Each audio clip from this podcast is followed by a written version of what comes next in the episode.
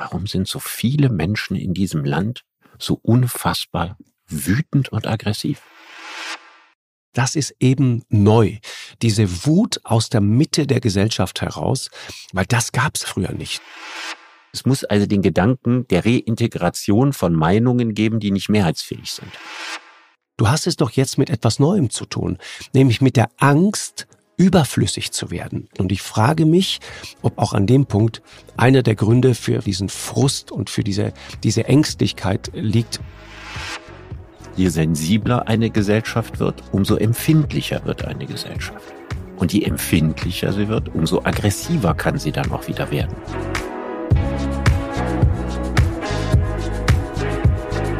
Lanz und Precht.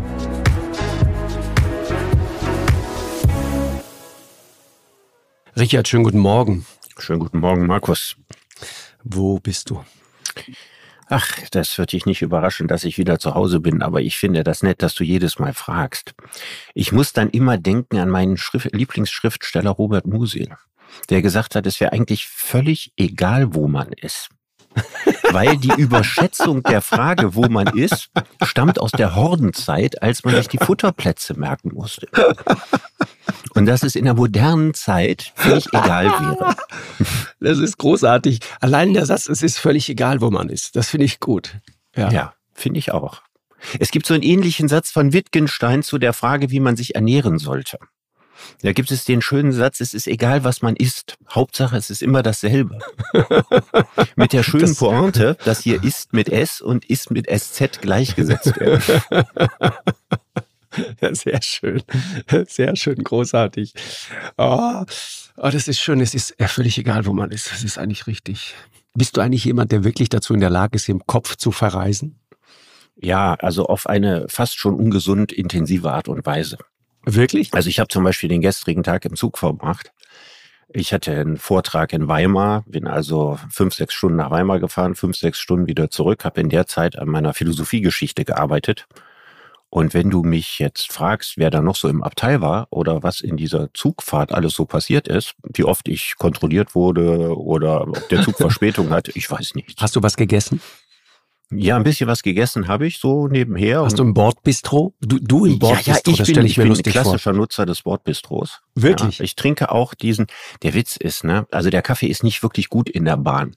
Aber wenn die dann sagen, wir haben auch irgendwie Cappuccino oder sowas, ja, bitte nicht versuchen. Das ist noch viel schlimmer als der Kaffee, weil die Erwartungshaltung so ist noch gemein. höher. Und damit ist die Differenz, so die Enttäuschungsdifferenz noch viel größer. Aber ich trinke den Bahnkaffee. Also ich, äh, es ist, nach dem Motto, es ist egal, was man trinkt, Hauptsache es ist immer das Gleiche. genau. Ich, ich muss mich ja outen. Ne? Ich, ich mag ja die Deutsche Bahn. Ne? Ich finde ja, dass die Deutsche Bahn, aber weißt du warum? Weil ich die italienische kenne. Ah, Deswegen, weißt du, es ist mhm. alles sehr relativ im Leben. Das kann man wohl sagen. Ich sage immer, ich liebe den Katholizismus, seit ich in der protestantischen Kirche Zivildienst gemacht habe. also alles, alles im Leben ist relativ. Ja, ist wirklich so. Geht dir das auch so, dass du gerade in der letzten Zeit, zum Beispiel Krieg, aber zwischenzeitlich auch äh, bei den Höhepunkten der Corona-Pandemie, so ein starkes Bedürfnis hast, dein Gehirn in Sicherheit zu bringen?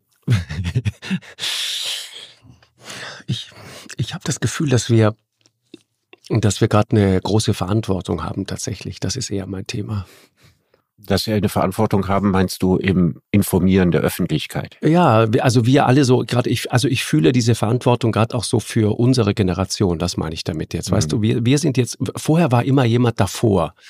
Äh, äh da war immer sozusagen gedanklich der, der Vater, der, der, der Papa da, ja, der es gemacht hat. In meinem Fall politisch war das dann Helmut Kohl, ja. ja. Oder Giulio Andreotti oder wer auch immer da gerade war. Ich rede jetzt nicht von meinem leiblichen Vater, ja. Mhm. Äh, aber, aber auch das im Übrigen, ja. Mein Vater ist seit langer Zeit verstorben, traurigerweise. Äh, und ich, ähm, es gibt immer noch die Momente, ist äh, wirklich sehr, sehr lange her, Oh, ich war da 13 Jahre alt und trotzdem gibt es immer noch die Momente, wo ich das Gefühl habe, der fehlt mir jetzt. Ich würde den gerne mal was fragen. Aber jetzt habe ich halt das Gefühl, äh, auch mit Blick auf die eigenen Kinder und so weiter, aber auch eben mit Blick auf unsere Arbeit, jetzt, jetzt müssen wir, wir müssen jetzt Verantwortung übernehmen mhm. und uns nicht wegdrücken. Und wir müssen es dann auch mal aushalten, wenn dann der Shitstorm kommt und wenn es dann mal, wenn man sich mal dann richtig in Wind stellt. Ähm, hatte das Thema gerade irgendwie bei, bei, bei der Ukraine, weil ich äh, gefragt habe, ob man diese expliziten Fotos, ja, dieser vielen Toten da in Butscha und so weiter, ob man das wirklich so zeigen sollte. Und das war ehrlich gesagt auch eine rhetorische Frage an mich selbst, ja. Und ich bin mittlerweile äh, absoluter Auffassung, das äh, sollte man so eigentlich nicht machen, weil, weil ähm, man natürlich Kriegsverbrechen dokumentieren muss, selbstverständlich. Und natürlich muss man auch aufrüttelnde Fotos zeigen. Aber es geht dann schon um die Frage, an welcher Stelle wahrt man auch eine gewisse Distanz, an welcher Stelle äh, besteht die Gefahr, dass man diese, diese armen, ermordeten Menschen ein zweites Mal äh, äh, äh entwürdigt sozusagen. Also da, das ist eine sehr, sehr heikle Frage und da werden wir auch noch Antworten geben müssen. Und natürlich kommt dann der Wind von vorne, das kriege ich dann natürlich auch mit. Aber das muss man dann aushalten, das gehört dann dazu. Dann gibt es Menschen, die ganz anderer Auffassung sind und das ist auch völlig okay. Äh, aber das heißt nicht, dass ich deswegen meine Auffassung einfach so über Bord werfen sollte. Und ich habe schon das Gefühl, dass wir anders als in anderen Kriegen an dem Punkt so eine Schwelle überschreiten. Es gibt irgendwie kein Tabu mehr. In, in, um 20 Uhr in den Hauptnachrichten, äh, in den Zeitungen, äh, überall siehst du wirklich diese expliziten Nahaufnahmen von Menschen, dann auch noch mit, mit, mit, mit Teleobjektiv, diese, diese, die Hand dieser armen, ermordeten Frau mit dem, äh, mit den lackierten Fingernägeln und von einem Finger ist der Nagellack abgeplatzt, die da im Dreck liegt, ermordet und, und gedemütigt und entwürdigt. Und die, dann findest du dieses Close-up dieser Großaufnahme, diese, diese Hand dieser toten Frau, findest du dann ähm, auf irgendwelchen Titelseiten. Es tut mir leid, das, das hat dann auch so eine, so eine, eine, eine grauenvolle, ähm, ähm, da kriegt das Grauen eine eigene Ästhetik, ja, in dem Moment, mhm. wenn man das so aufnimmt. Und, und du hast die, mir, du hast die das, Frage ist das zu viel. Ob, ja, ob man das machen sollte. Und darauf hast du in den sozialen Netzwerken Reaktionen gekriegt. Und ja, aber so eine fragst Motto, du dich dann nicht, wenn die Leute so unglaublich heftig sofort reagieren auf irgendetwas, was andere Ansicht ist oder hier nur als Frage formuliert ist? Fragst du dich da nicht, woher kommt die Wut dieser Leute, dann so zu beschimpfen ja, genau. und so unflätig zu werden und mit jemandem abrechnen zu wollen? Wo kommt das her? Ja, das ist, das ist genau die gute Frage. In dem Fall ging es auch noch, es ging um das Wort, ich, ich habe sozusagen das, den Begriff Propaganda benutzt, ja, ähm, weil in, im Krieg einfach immer mit Propaganda gearbeitet wird. Äh, ich wollte aber damit nicht unterstellen, dass das ähm, Teil von Propaganda ist. Ich, es war auch nicht vielleicht der perfekte Begriff. Mir ging es darum, an welcher Stelle ähm, wird man sozusagen Teil einer, eines, eines Informationssystems und, und äh, das findet im Krieg immer auf allen Seiten statt. Das Natürlich. ist mein Punkt. Natürlich. Es gibt keinen einzigen Krieg in der Geschichte der Menschheit, wo nicht auf allen Seiten gelogen worden ist. Genau, so. Und damit haben wir nicht unterstellt, dass in dem Fall dort gelogen worden ist, ne? Um nee. Himmels Willen. Aber, die, aber es muss erlaubt sein, die Frage zu stellen, äh, in, inwieweit man sozusagen auch als, als ähm, Kriegsberichterstatter äh, möglicherweise Gefahr läuft, irgendwann Teil einer mhm. Geschichte zu werden. Und du erinnerst dich, das ging damals los auch mit diesen Embedded Correspondents Independence äh, im, im Golfkrieg, ja, als plötzlich äh, die, die Reporter hm, auf der Seite der Amerikaner quasi wirklich an vorderster Frontlinie unterwegs waren, unter dem Schutz der US-Armee. Ich, ich, mhm. ich habe mich damals schon immer gefragt, wie objektiv kann so ein Bild wirklich sein, das da entsteht. Mhm. Ne? Ich, ich muss in solchen Situationen immer an einen Satz denken, der sehr berühmt wurde von Hans-Joachim Friedrichs. So eine Inbegriff eines bedeutenden deutschen Fernsehjournalisten, ja, eines unglaublich vernünftigen, weisen Journalisten, der gesagt hat, ein guter Journalist macht sich mit keiner Sache gemein. Auch nicht mit einer guten. Das heißt, er sagt, das Primat der Wahrheit schwebt über der Parteinahme. Ne? Also er kann ja persönlich hochgradig ja sein äh, Wissen, wen er für äh, die Guten und die Bösen hält und so weiter. Aber professionell ja, muss er sich in seinen Urteilen diesbezüglich zurückhalten und informieren. Genau, das ist der Punkt. Und das ist, das ist aber etwas, was eigentlich schon seit ziemlich langer Zeit, würde ich sagen, nicht mehr der Maßstab ist, obwohl es bis heute einen Hans-Joachim Friedrichs Preis gibt, ja, der mit diesem Motto beworben wird. Es gibt zum Beispiel, immer wenn Lemberg dran ist, wo ja jetzt relativ wenig Krieg ist, aber viele Geflüchtete sind, ne, da gibt es einen Korrespondenten, immer wenn ich den sehe, denke ich, so muss man das machen. Der erzählt immer genau das, was er weiß und was er wissen kann. Mhm. Er spekuliert nicht, ja, er verbreitet keine größeren Theorien, sondern er sagt, was Sache ist in Lviv. Und äh, das finde ich beeindruckend in dieser Nüchternheit. Ich erinnere mich auch an einen Afrika-Korrespondenten namens Dreckmann. Mhm, genau. Der auch dann äh, tatsächlich diesen Hans-Joachim Friedrichs-Preis, meine ich mal, bekommen hat. Der äh, in, in Afrika in irgendeiner Frontlinie war, irgendwie 20 Kilometer dahinter und der dann von den Moderatoren im Studio immer gefragt wird, wie ist denn das, wo steht denn jetzt wer und wie ist das und wer gewinnt und wer macht das und darauf einen für mich unglaublich denkwürdigen Satz gesagt hat. Der hat gesagt, ich weiß das nicht und ich weiß auch keinen, der das weiß. Der hat also nicht angefangen zu spekulieren oder das, was er über Agenturmeldungen bekommen hat oder so, sondern er hat wirklich einfach das gesagt, was er vertreten kann, in diesem Moment zu sagen. Genau, und das, das ist ja auch das im Übrigen, was ich, wenn ich zum Beispiel auch an Katrin Eigendorf denke, also ähm, die, die ZDF-Frau in Kiew, aber auch viele andere, ne, ähm, die, die da gerade sind. Ich habe schon das Gefühl, dass die Kolleginnen, die Kollegen da sehr, sehr ihrer Verantwortung gerecht werden und genau das eben nicht tun und äh, rumspekulieren und so weiter, sondern versuchen, ein möglichst objektives Bild zu zeichnen. Und äh, für mich äh, ist völlig klar, dass, dass die Russen dort ganz fürchterliche Kriegsverbrechen verübt haben und immer noch verüben. Das ist gar keine Frage. Die ich auch von äh, und diese genau und diese diese äh, äh, wenn man diese Bilder in ihrer Gesamtheit sieht, dann entsteht dadurch natürlich ein ein ziemlich klares Bild von dem, was dort passiert. Das hat ja auch ein Muster. Das wurde in Tschetschenien, in Grosny damals so gemacht gemacht und so weiter. Also die, die, die, dass das fürchterliche Kriegsverbrechen sind der Russen, die dort begangen werden, dass Russland der Aggressor ist und dass die Ukraine das, das Opfer ja, das dieser alle, Aggression ist. Das, das ist alles Dinge, die du ja zu keinem genau, Zeitpunkt genau, in Zweifel gestellt genau, hast. Genau. Mir geht es nur um diese, weißt du, ich, ich weiß nicht, das ist so eine, und du hast ja gerade die Frage gestellt, dieses, wir sind so sensibel geworden. Äh, das stimmt. Ich empfinde das auch zum Teil als Fortschritt, dass wir als Gesellschaft sensibel geworden sind an vielen Punkten. Und mir fehlt aber da, bei der, speziell bei diesen Bildern, da fehlte mir irgendwie die Sensibilität. Ich, ich weiß nicht, mich hat das, mich fasst das an. Ich, ich, ich kann das in dieser, in dieser Flut, in dieser Fülle. Ich glaube, dass uns das als Gesellschaft einfach nicht gut tut. Und man muss nicht alles immer genau zeigen, weil wir wissen äh, und haben eine Idee davon, was Krieg wirklich bedeutet. Und am Ende muss man auch die Geschichten dahinter erzählen. Das ist mein Punkt. Dafür braucht man auch Zeit.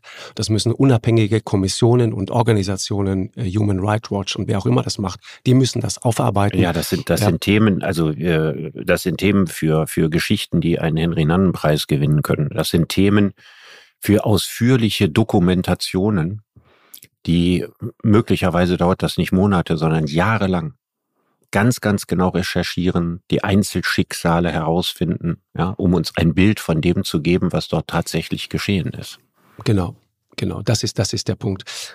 Aber du hast gefragt von Richard, das ist eine gute Frage. Woher kommt das? Woher kommt diese Wut? Ja, warum, warum ist es, wenn, wenn, wenn jemand äh, nicht ganz, ganz genau etwas sagt, was abgewogenst in der jeweiligen Mitte ist, die sich ja auch ständig verschiebt, muss man sagen. Genau, ne? richtig. Dass das sofort als inkorrekt anstößig empfunden wird, ist das eine. Und dass dann mit einer solchen medialen Vehemenz darauf reagiert wird und auch mit einer solchen sprachlichen Aggressivität. Ich frage mich dann immer, wenn ich das lese, warum sind so viele Menschen in diesem Land so unfassbar wütend und aggressiv? Ich meine, wir haben hier keinen Krieg. Ja, wir leben in äh, einem der reichsten Länder der Welt. Ja, und auch in unserer Geschichte in, in einer äh, fast beispiellosen Wohlstandsgesellschaft. Selbst wenn dieser Reichtum ja nicht so gut verteilt ist, wie er verteilt sein sollte. Den allermeisten Menschen in Deutschland geht es materiell ziemlich gut. Warum sind so viele Menschen so wütend? Hast du, hast du eine Antwort darauf? Ja, ich habe mir darüber ja schon länger Gedanken gemacht. Ich hätte mehrere Antworten oder sagen wir es vorsichtiger, ja. Also sagen wir mal so Hypothesen ich mir erklären könnte, was eine Rolle spielt dabei. Ich meine, die erste Hypothese liegt eigentlich auf der Hand. Wir haben hier im Podcast schon mal vor einiger Zeit über das Buch von Svenja Flasspöhler gesprochen. Mhm. Das Buch über Sensibilität. Und sie sagt darin, wir leben heute in der sensibelsten Gesellschaft, die es wahrscheinlich je gegeben hat. Und das ist zunächst mal eine sehr positive Entwicklung. Denn Sensibilität bedeutet ja auch Rücksichtnahme und einen Sinn für die Feinheiten und eben nicht in einer rohen, autokratischen, brutalen Gesellschaft. Sie sagt aber auch, je sensibler eine Gesellschaft wird, umso empfindlicher wird eine Gesellschaft. Und je empfindlicher sie wird, umso aggressiver kann sie dann auch wieder werden. Wenn die Leute das Gefühl haben, auf ihre Sensibilität wird nicht Rücksicht genommen. Ich könnte dir ein lustiges Beispiel erzählen. Vor wenigen Tagen hat jemand eine Rezension auf Amazon meines neuen Buches Freiheit für alle geschrieben. Das ist ein Buch, da geht es um die Arbeit und vorne auf der ersten Seite ist ein Zitat von Aristoteles, ein wunderschönes Zitat, in dem er sagt, äh, wenn irgendwann äh, Maschinen die ganze menschliche Arbeit leisten, dann braucht es keine äh, äh, Sklaven mehr in dieser Gesellschaft, keine Ausgebeuteten mehr. Das ist das Zitat. Da muss ich das vorstellen, ne? vierten Jahrhundert vor Christus geschrieben, mhm. die Vorstellung einer, einer vollautomatisierten Fabrik quasi. Und die äh, Frau, die das kommentiert, sagt, wie ich es wohl wagen könnte, Aristoteles gleich auf die erste Seite zu, ob ich eigentlich nicht wüsste, was Aristoteles über Frauen gedacht hätte. Mhm. Ja, der wie die allermeisten Männer in der damaligen Gesellschaft, ja, da kann man ausgehen von 99 Prozent, ja, die, die das Gefühl hatte, dass der Mann der Frau biologisch überlegen ist. So, das äh, weiß ich, das habe ich auch in meiner Philosophiegeschichte angemerkt und kritisiert. Ja, aber darf ich nicht mehr Aristoteles zitieren? Sie hat gesagt, nein, darf ich nicht. Und sie hätte das Buch, nachdem sie da reingeguckt hat, sofort wieder zugeschlagen und jetzt eine vernichtende Zensur mir erstellt. Da frage ich mich, für wie wichtig halten manche Leute ja kleine ausgeschnittene Teilperspektiven, die man auf die Welt werfen kann, um sie zum absoluten Maßstab zu machen, alles und alle danach zu bemessen. Mhm. Das ist doch auch schon eine Form von Wahnsinn. Was mich daran immer verblüfft ist, wie erstaunlich viele Leute selbst solche Beispiele ganz ernsthaft diskutieren. Oder das, was jetzt bei Fridays for Future passiert ist. Die Musikerin mit den Dreadlocks, die gebeten wurde, sich die Dreadlocks abzurasieren, wenn sie dort auftreten will, ja. weil sie als Weiße einfach keine Dreadlocks tragen sollte.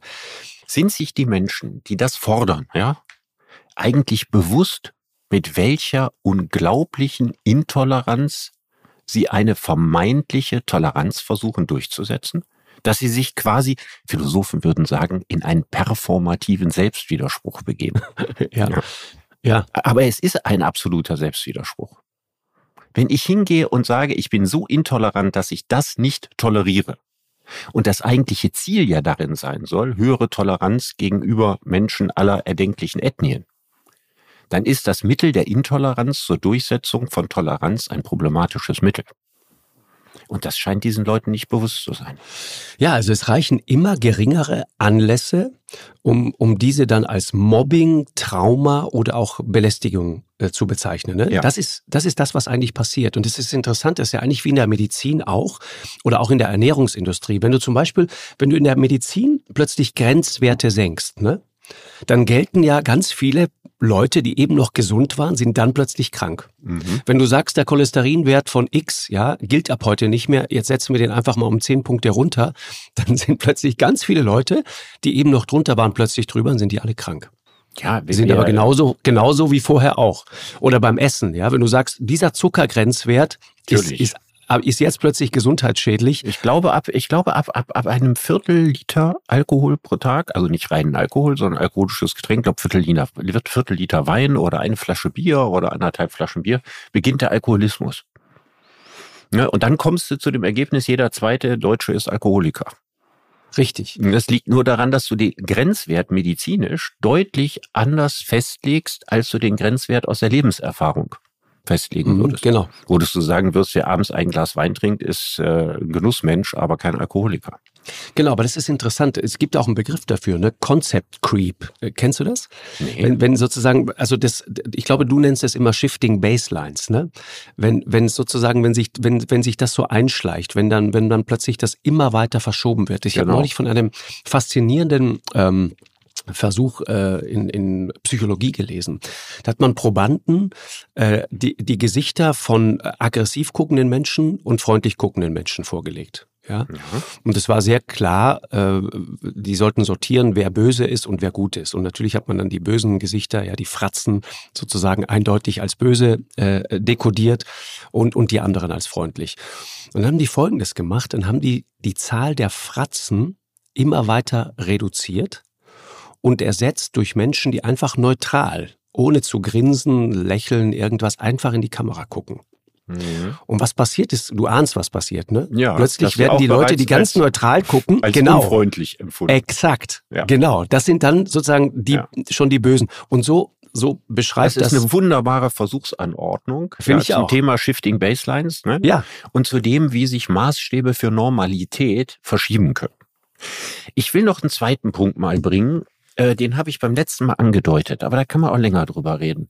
Mir ist der deswegen so wichtig, weil ich habe da selten was zugehört oder so. Ne? Es ist jetzt nicht so ein großes gesellschaftliches Thema. Aber mir scheint das wichtig zu sein. Ich hatte beim letzten Mal gesagt, früher war die politische Welt gespalten in rechts und links. Und zwar fing das, kann man sich vorstellen, wie so eine Farbschablone, die so ineinander übergeht. Und irgendwo ist halt die Mitte.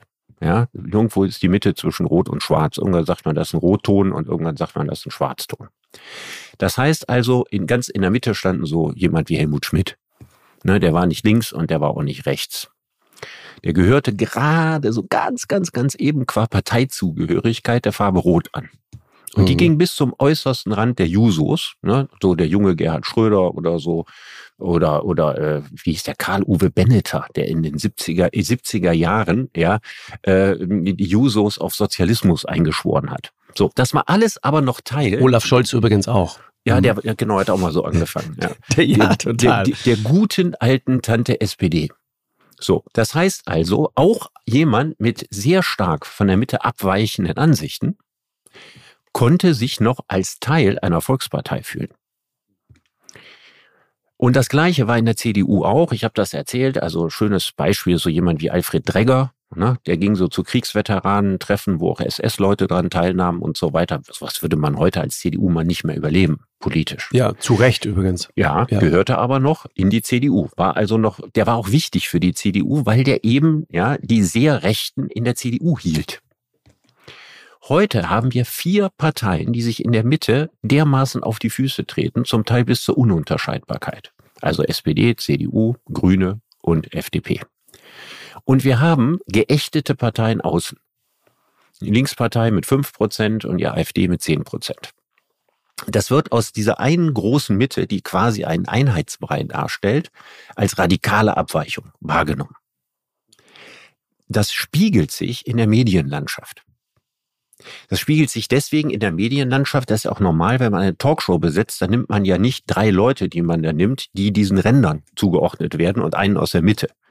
Ja, sondern man nimmt, wenn überhaupt jemand vom Rand dabei ist, natürlich drei oder vier aus der Mitte und einen vom Rand. Dadurch bekommen die Leute am Rand das Gefühl, nicht mehr gesellschaftlich integrationsfähig zu sein. Und das verstärkt die Wut. Ja, das heißt also, wo eine große Mitte ist, gibt es eine wütende, einen wütenden Rand, der auch jetzt nicht mehr mit der Mitte verschwimmt, wie das früher in der SPD oder in der CDU war, sondern der von der Mitte ausgegrenzt ist, ja, als radikal nicht dazugehörig, abwegige, abwegige Meinungen und so weiter. Mhm. Und das führt an den Rändern zur Radikalisierung, zu Wut. Jetzt kommt noch ein interessantes Phänomen, was das nochmal verstärkt. Und das, glaube ich, ist so kaum beschrieben. Wenn wir in die sozialen Netzwerke denken, dann ist das klar, in sozialen Netzwerken sind überproportional viele Menschen mit sehr deutlichen Ansichten präsent. Also Leute, die ein sehr hohes Bedürfnis haben, ihre Ansichten mit größter Vehemenz vorzutragen. Das sind aber nicht immer radikale Ansichten. Das ist Wut auf alles, was irgendwie anders ist als das, was man selber irgendwie denkt oder empfindet. Und die allermeisten Menschen, die da wütend sind, die gehören gar nicht irgendwelchen Rändern an. Es ist also nicht so, dass man sagen kann, soziale Netzwerke radikalisieren die Ränder. Ich würde mal die These wagen, soziale Netzwerke radikalisieren die Mitte. Das heißt, hier wird jeder, der irgendwo abweicht und irgendwas sagt, was, wo jetzt gerade nicht der Cursor der Mitte drauf ist, ne, dieser flimmernde Cursor, was ist eigentlich gerade Mitte? Ne? Welche Ansichten sind gerade opportun, welche kann man äußern, welche sollte man nicht äußern und so. Dieser Cursorpunkt, der verstärkt sich enorm durch die sozialen Netzwerke und jeder, der ein bisschen abweicht, der wird gedisst in diesen sozialen Netzwerken. Der kriegt diesen berühmten Shitstorm, über den wir vorhin an deinem Beispiel genau. mit den Kriegsbildern gesprochen haben und das ich ja auch abgekriegt habe und so weiter. Also es entsteht so eine, so eine äh, Wut und Aggressivität der Mitte in dem Wissen, wir sind die Mitte, wir sind die Mehrheit und wir hauen mal richtig drauf auf alles, was so ein bisschen abweicht. Und das ist für die gesellschaftliche Entwicklung, wie ich meine, enorm ungesund. Mhm. Ja, wir haben ja schon ein paar Mal drüber gesprochen, über diesen Mechanismus. Ne? Also das eine ist, es beginnt ja sozusagen, dass sich jemand, in, in, in dem Fall war ich das, äh, möglicherweise missverständlich ausdrückt. Nicht, nicht ganz klar, nicht ganz präzise ausdrückt. Aber dann kommt der zweite Teil. Selbst wenn du dich dann erklärst, wird es absichtlich missverstanden und dann geht's los.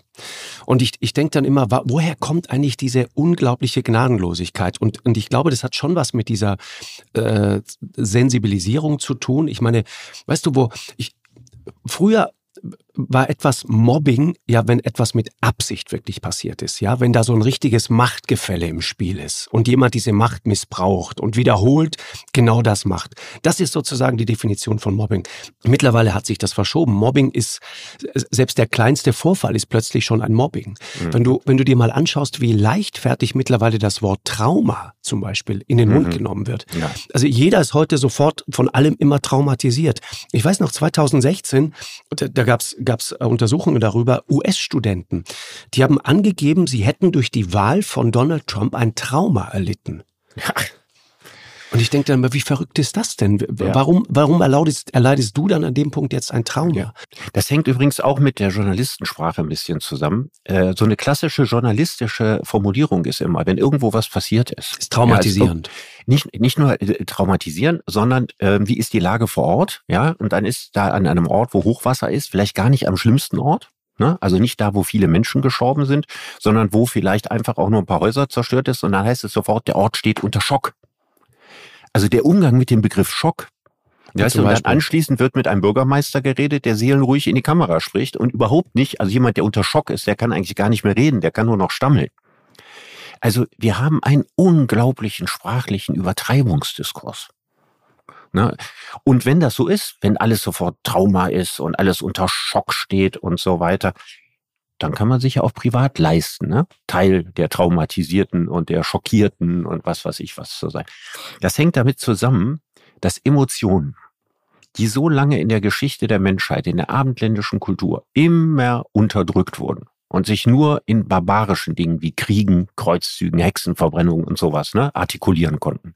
Mhm. Aber ansonsten über Gefühle redete man nicht. Noch in der Generation meiner Eltern, also mein Vater ist 88 oder so, da ist man nicht in seiner Jugend eingeübt worden oder in seiner Kindheit über Emotionen zu sprechen. Emotionen, also ein, ein, ein, ein Mann schon mal gar nicht in der alten Vorstellung. Ja, also der rationalisiert seine Emotionen weg. Ja, also entweder er, er kippt sich ein Bier hinter die Binde, ja, oder er lässt sich von seinem Kumpel mal einen Schlag auf den Rücken geben, ja, oder äh, er guckt ein Fußballspiel und lenkt sich ab. Also man rationalisiert Emotionen weg. Muss mal überlegen, wie die Weltkriegsgeneration, ja, alles das, was sie da erlebt hat, denn das war nun wirklich Traumata und so weiter, nicht drüber gesprochen, nicht als Trauma vor sich hergetragen, sondern so zu tun, als hätte man das alles ritterlich weggesteckt. Heute leben wir in der Gesellschaft genau umgekehrt. Man macht sich letztlich auch darüber da, da interessant durch seine Sensibilität, durch seine Traumatisierbarkeit, seine Verletzlichkeit und so weiter. Das führt natürlich dazu, dass wir in einer Gesellschaft permanenter Aufregung sind. Ja, also permanenter Übererregtheit. Und das macht rationales Handeln in der Gesellschaft, rationale Urteilsbildung und rationale Politik unglaublich viel schwerer noch, als mhm. es immer schon war. Mhm. Ich, ich finde, du hast vorhin was Interessantes gesagt, Richard. Ähm, es ist die Mitte. Und, und das ist das ist tatsächlich interessant. Äh, ich habe vor einiger Zeit mal ähm, ein äh, wirklich gutes, sehr lesenswertes Stück von, ich glaube, Frauke Hohnfeld äh, gelesen im Spiegel, die äh, über die Montagsspaziergänge beschrieben hat. Und diese Frauke Hohnfeld hat sich, ich, ich kenne die nicht persönlich, aber das, der, ist ein wirklich, wirklich guter Text, äh, weil sie sich in bester Reportermanier die Mühe gemacht hat, einmal hinzugehen und mit diesen Leuten zu reden. Also die hat mit de, dem Polizisten gesprochen, der plötzlich irgendwie auf diesen Montagsspaziergängen irgendwie versuchen muss, seinen Dienst zu tun. Die hat mit Jens Weißflog gesprochen, der mal erklärt hat, was es bedeutet eigentlich, ein, ein Hotel zu betreiben. Äh, da in dem, in, in dem Skigebiet, in dem er da in Sachsen lebt, mit seiner Familie. Geil. Mhm. Im, genau, in Oberwiesenthal, ne? Oberwiesenthal, stimmt. Oberwiesenthal, ja. Oberwiesenthal. Ja. Äh, was das eigentlich bedeutet, und ich, ich weiß noch, wie er so sagte, so, wir, wir, wir müssen dann die Sauna äh, anmachen, ja, die müssen, muss eine bestimmte Temperatur erreichen, Corona-Vorschriften, andere Saunen dürfen gar nicht angeschaltet werden und dann gucken aber unsere Gäste, die in dieser einen Sauna voll besetzt dann sitzen, rüber ein paar hundert Meter und da ist Tschechien und da ist alles offen und die Leute gehen Skifahren und die Gastronomie mhm. funktioniert. Und dann kriege ich den ganzen Tag den Ärger dieser Leute ab, die sagen, pass mal auf, wieso geht denn das hier nicht? Ich, ich gehe jetzt beim nächsten Mal rüber nach Tschechien und mache dort Urlaub, ja. Und ich habe den so gut verstanden. Und der, und der sagte, die, da wird im fernen Berlin oder auch in Dresden wird etwas beschlossen und ich muss das dann hier umsetzen. Und das fällt mir wahnsinnig schwer. Und gleichzeitig kriege ich Druck von der anderen Seite. So nach dem Motto, warum machst du jetzt gemeinsame Sache mit dem System, ja? ja. Oder mit den Schergen von ja. Michael Kretschmer. Also das ist die Sprache, die da benutzt wird. Und es gab in diesem Text, ich, ich habe mir das vorhin extra nochmal rausgesucht von Frauke Hunfeld, einen ähm, Polizisten, der äh, Stefan heißt der in dem Text, ich weiß gar nicht, ob das ein richtiger Name ist, äh, und, und der wird in, in, in, auf Telegram und so weiter beleidigt als Miliz, als Corona-Staatspolizei, äh, ja, an Anlehnung an Hitlers Gestapo und so weiter. Ist ein junger Mann, 36 Jahre alt, Vater von zwei Kindern und so weiter. Und der wollte immer Polizist werden. Und jetzt muss er plötzlich erleben, wie es nicht mehr gegen betrunkene Hooligans geht und Steine werfende Autonome, ja, oder gegen gewalttätige Neonazis, weil damit kennen sich Bereitschaftspolizisten aus, sondern plötzlich erlebt er, wie sich föhnfrisierte Damen, so schreibt sie das, mit gemusterten Wollschals, die sich ohne Maske und den Abstand missachtend in die Polizeikette sinken lassen und dabei Widerstand rufen, ja, mit denen musste er sich jetzt plötzlich mhm. auseinandersetzen. Oder mit Rentnern, die Stoffbeutel dabei haben, die dann junge Kollegen umzingeln und schämt euch, schämt euch rufen als Beispiel. Oder mit, mit Rentnern, die äh, völlig harmlos aussehen ähm, und, und dann steht er da mit seinem, mit seinem Parker und es regnet und er hat diesen Regenschirm dabei und du denkst, okay, den hat er für den Fall dabei, dass es plötzlich anfängt zu gießen und plötzlich erlebt dieser Polizist, wie dieser vermeintlich harmlose ältere Herr mit diesem Regenschirm auf ihn losgeht und mhm. ihm versucht, ins Gesicht zu stechen. Und was wäre jetzt die Antwort auf die Frage, warum ist dieser ältere Herr und die, die Rentner mit den Stoffbeuteln und die föhnfrisierte Dame, warum sind die so wütend? So, genau das ist der Punkt. Und das ist auch, das beschreibt auch so etwas, das ist eben neu. Diese Wut aus der Mitte der Gesellschaft heraus, weil das gab's halt früher nicht. Ne? Man wurde nicht übergriffig und schon gar nicht eine, eine, eine ältere Dame fünf frisiert und mit Wollschal, ja, wie sie da schreibt. Die, okay. die wird nicht gewalttätig gegenüber einem Polizisten. Und das ist das, was die verstört. Dann kämen wir zu meiner dritten These. Ja, also die, die erste ist ja Svenja Flassböhlers These von Sensibilität, die zur Aggression Aggression führen kann. Ne? Die zweite ist die Radikalisierung der Mitte äh, und äh, die, die darin besteht, äh, abweichende Meinungen nicht mehr zuzulassen. Jetzt sprichst du von einer Radikalisierung aus der Mitte heraus. Raus, ne? genau. Was nicht genau das Gleiche ist. Nee. Und hier erleben wir eine Infantilisierung und Radikalisierung des politischen Diskurses. Infantilisierung einfach deswegen, weil Gefühle so wichtig geworden sind. Ne, das ist ja bis zum gewissen Grade auch eine Infantilisierung. Ne? Ich finde das scheiße, deswegen. Ne? Also, wo es jetzt keiner, keiner langen, vernunftmäßigen Auseinandersetzung braucht. Und auch, weil wir in einer Gesellschaft leben, in der von uns erwartet wird, dass wir uns alle absolut an Political Correctness und so weiter halten da entsteht ja bei vielen Menschen eine innerliche Wut, die sie nach außen im Alltag nicht mehr ausleben dürfen. Mhm, genau. Ne? Also nicht mehr, nicht mehr so kleine versteckte Machtspielchen und was man sonst alles gemacht hat. Da muss man absolut auf der Hut sein. Ganz, ganz vorsichtig bei der Wortwahl, dass man nicht einen Begriff benutzt, der vielleicht schon mal Karriere im Dritten Reich hatte, ohne dass man es wusste, dass man etwas sagt, wovon Frauen sich, obwohl man gar nicht auf die Idee gekommen wäre, angegriffen fühlen und Das so. ist der Punkt, ne? Die Intention. Und jetzt muss man das alles, das muss man das alles immer runterschlucken und muss sich zensieren bei allem, was man tut. Da entsteht natürlich ein Unterdruck. Und dieser Unterdruck, der lebt sich zum Beispiel, wie ich immer besonders dramatisch finde, im Straßenverkehr aus. Ich wusste ja. es, dass du auf, das jetzt Auf sagst. der Straße sind alle Leute netter als früher und im Auto sind sie im Vergleich zu früher asozialer. Also irgendwo muss das raus. Und ich glaube, dass das auch ein Grund ist, warum sozusagen so bei vielen Menschen, die, die sich sehr gut im Griff haben im normalen Leben, wenn sie wissen, hier darf ich, ja, äh, äh, mal die Sau rauslassen, Demo zum Beispiel und so weiter, dass da die Zündschnur so kurz geworden ist. Also das wäre Versuch einer Erklärung. Das kann sein, ja. Ich, ähm, ich, ich habe dieser Tage in einem äh, großartigen Buch äh, gelesen über die Spaltung in den USA. Und da gibt es Soziologen, die sagen, ähm, eigentlich beginnt das schon so in den 1950er Jahren. Das ist total interessant. Da, da siehst du auch sozusagen, wie die, wie die Toleranz wirklich abgenommen hat. Äh, die, die, die Zahlen sind da ganz beeindruckend. Es gibt Leute, die äh, früher überhaupt kein Problem damit hatten, wenn du, was weiß ich, du warst äh, Demokrat, dann hattest du überhaupt kein Problem damit, wenn äh, dein Kind zum Beispiel ein Mitglied einer anderen Partei äh, geheiratet hat, ja. Mhm. Also wenn du, wenn du 1960, ich, ich habe äh, die Zahl mir eben nochmal hier rausgeholt aus diesem Buch, äh, als amerikanischer Erwachsene, ja, gefragt wurdest, ob es dich stört, wenn dein Kind ein Mitglied der anderen Partei heiratet, haben nur fünf Prozent gesagt, ja, das stört mich. 1960. Im Jahre 2010, 50 Jahre später, sagen plötzlich bis zu 40 Prozent, ja, stört mich. Aber jetzt so würde ich Toleranz in dir geworden. Stell dir das du, mal vor. Aber, aber, Markus, ich, ich, denke mir gerade parallel dazu. Wenn du 1950 gefragt hättest, würde es sie stören, wenn ihre Tochter einen Mann mit anderer Hautfarbe heiratet? Hätten 1950 in den USA 99 Prozent gesagt, dass sie das stört.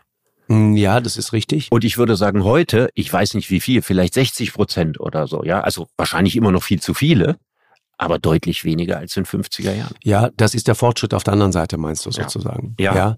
Da ging es jetzt wirklich um die, um die politische Spaltung, ja, und um die Frage, was sozusagen da mit den Parteien passiert ist, weil das ist ja das, was du vorhin auch sagtest. Und deswegen finde ich das so interessant.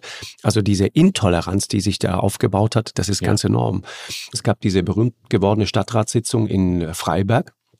Äh, die, wo der, der ähm, Stellvertreter des Oberbürgermeisters, der sollte abgewählt werden von der eigenen Fraktion, CDU-Mann, weil er an Montagsspaziergängen teilgenommen hat und sich gegen die Umsetzung der Corona-Maßnahmen gestellt hat.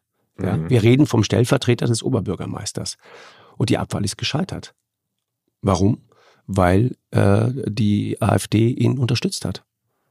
Ja, man muss sich natürlich sagen, das heißt, da wird die das Teilnahme an einem Montagsspaziergang ein Grund für einen Stadtrat zurücktreten zu müssen? Nein, das meine ich die nicht. Die radikale Mitte würde sagen, ja. Ja. Aber sagen wir mal, wenn man das aus einer größeren Distanz heraus betrachtet und wenn man vielleicht weiß, was seine Motive war und wenn man sich sicher sein kann, dass er sich nicht in den Block äh, gemischt hat, ja, der die hochproblematischen Fahnen geschwenkt hat, ja, und dem Flügel und äh, rechts des Flügels nahe steht, ich erinnere mich in dem Zusammenhang an die Friedensdemos, die so Anfang der 80er Jahre waren. So, und da machten Menschen mit, die gehörten äh, irgendwelchen christlichen Vereinigungen an. Da gab es auch äh, Leute, die CDU gewählt haben. Es gab ja einen starken christlichen Flügel früher mal in der CDU. Die waren auch auf Friedensdemos zum Teil. Es war sicherlich nicht die Mehrheit, aber die waren dabei. So, und ebenfalls dabei waren, und auch das eine kleine Minderheit, die DKP, die dabei rote Fahnen und nicht nur Friedenstauben, sondern auch rote Fahnen geschwenkt hat. Und wenn man selber dabei war, musste man sehr genau aufpassen, ja, in wessen Nähe man sich da eigentlich begibt. Und ich glaube, das gleiche Problem gibt es heute auch bei den Montagsspaziergängen. Also die Tatsache, dass dort jemand teilnimmt, äh, finde ich, ist das Recht auf eine freie Meinungsäußerung. Es kann aber ihm sehr leicht ein Strick daraus gedreht wenn, werden. Wenn, ja, wenn der wenn Montagsspaziergang genehmigt ist. Ne? Ja, aber wenn der genehmigt ist, ne? natürlich, Richard. Weißt du, was ich meine? Diese Montagsspaziergänge waren ja zum großen Teil, die waren ja gar nicht genau. genehmigt, sondern ja. man hat gesagt, wir gehen spazieren, um das Demonstrationsrecht zu umgehen. Das war der entscheidende aber Punkt. Aber wir können, wir können nicht jeden, äh, der ein Problem mit den Corona-Maßnahmen hatte, ja, gleich aus der Gesellschaft ausschließen oder aus der Perspektive der radikalen Mitte an einen Ultrarand irgendwo stellen. Nee, aber was, was natürlich. Das ist eine Entwicklung, die haben wir bei Corona zu stark gemacht. Da müssen wir vorsichtiger sein und da müssen wir auch sehen, dass wir moralisch abrüsten. Äh, also gehe ich nicht ganz mit, Richard, weil. In welchem Punkt nicht? Naja, der Punkt ist halt, wenn du, wenn du sozusagen ein politischer Vertreter bist, ja, wenn du der stellvertretende Landrat beispielsweise bist, äh, in, in Bautzen war das zum Beispiel so, ja, ja. Äh, der hat äh, angekündigt, unter dem Jubel von, von Demonstranten, die dann da vors Amt gezogen sind, dass der Landkreis die Impfpflicht für Pflegeberufe nicht umsetzen wird. Das ist natürlich schwierig. Wenn du, wenn du zuständig bist, genau das zu tun, äh, und dass die Direktive ist. Okay, da bin ich auf deiner Seite. So, das ist eine und andere du weiger- Frage. und Also dann hier wird das es ja System darum, dass, dass jemand ne? gegen Recht und Gesetz verstößt, der Recht und Gesetz umsetzen soll. Das ist aber ein anderer Fall als die Teilnahme an einer Demo. Genau, ist richtig, ja. Aber nochmal, an einer, in dem Fall auch eine nicht genehmigte Demo. Und ich finde, da muss man, weil das war ja genau das, was auch, ähm, die, da, da wurde ja die Polizei dermaßen zum Narren gehalten. Da wurde Polizei lächerlich gemacht mit diesen Okay. Montagsspaziergängen. Da wurde sich ganz schnell verabredet. Da hat man sozusagen Katz und Maus gespielt mit dem Staat. Und wenn du dann als, Als- als, als politischer. Repräsentant, genau, auch Teil dieser Geschichte bist und dich sozusagen in dem Punkt ja auch dann auf eine Art gemein machst mit dem, was da noch passiert, nämlich Spuckattacken auf Polizisten, äh, der ganze Hass, der sich da Bahn bricht und so weiter, da muss man sich irgendwann schon die Frage gefallen lassen, äh, wo stehst du denn eigentlich? Ne? Das, das finde ich schon. Aber die Frage ist, Das ist richtig, Ne? das ist richtig. Aber jetzt ist, müssen wir ja, müssen das hier ganz chirurgisch mit feinem Besteck untersuchen. Ja? Also die Frage, ist es eine genehmigte Demo oder ist es keine? Ist eine wichtige Frage. Äh, gibt es einen Politiker, der sich weigert, Dinge umzusetzen, die recht und gesetzmäßig beschlossen worden sind und demonstriert dagegen, ist auch ein Problem. Bin ich auch völlig auf deiner Seite. Die Pointe, auf die es mir ankommt, ist, dass die Ausgrenzungsmechanismus, zu sagen, jemand gehört nicht mehr dazu, weil er keine Mehrheitsmeinung vertritt. Da muss, müssen wir vorsichtiger werden. Da sind wir aus meiner Sicht aus der Mitte heraus zu intolerant geworden. Und da mache ich mir auch Sorgen äh, um die Fragilität der Gesellschaft. Wir haben ja schon in früheren Podcasts darüber gesprochen. Ne? Wir haben oft über die USA gesprochen, als ein Land, das äh, dabei ist, sozial zu implodieren. Wir sind davon noch weit entfernt, aber wir haben Ansätze davon. Und durch das Ausgrenzen von Menschen kann man solche Ansätze eher verstärken. Also sozusagen, es muss also den Gedanken der Reintegration von Meinungen geben, die nicht mehrheitsfähig sind. Mhm, genau. Und das ist mir wichtig und da glaube ich, haben wir eine Aggressionsdynamik inzwischen, die ich für bedenklich halte. Ja, und, da ist die Frage, du, wir hatten jetzt gerade das, das Gezerre um die Impfpflicht, ja, die jetzt nicht kommt. Abgelehnt. Ja, Impfpflicht ab das 60. überrascht mich überhaupt nicht. Das überrascht mich überhaupt nicht. Du weißt, dass ich von Anfang an für das Impfen war. Ja, nicht für das Impfen, flächendeckende Impfen von Kindern, aber für das Impfen. Und du weißt, dass ich die Impfpflicht dagegen immer problematisch gesehen habe, weil ich mich, mir die Frage gestellt hat, ob der Staat hier nicht einen Schritt zu weit geht. Und ich habe auch immer gedacht, dass das verfassungsmäßig am Ende wahrscheinlich nicht durchgeht. Und hier haben wir halt eine Politik erlebt, das war auch sehr interessant, gerade was Spitzenpolitiker anbelangt, Hm, Genau. die immer geguckt haben, was ich vorhin gesagt habe, wo ist der Cursor der Mitte? Am Anfang war der Cursor der Mitte, ja, also der Mittelpunkt der Mitte quasi, ja, der war bei bloß keine Impfpflicht. Corona-Maßnahmen, ja, Schutzmaßnahmen, das habe ich ja genauso gesehen, ne? Maskenpflicht, richtig und so weiter, Versammlungseinschränkungen, richtig, alles meine Meinung. Aber dann irgendwann stiegen, ne, im November, Dezember, stiegen die Inzidenzwerte so wahnsinnig hoch und wir wussten auch noch nicht, wie gefährlich oder ungefährlich Omikron sein würde. Und in dieser Situation gab es eine kurze Zeit eine Mehrheit für die Impfpflicht.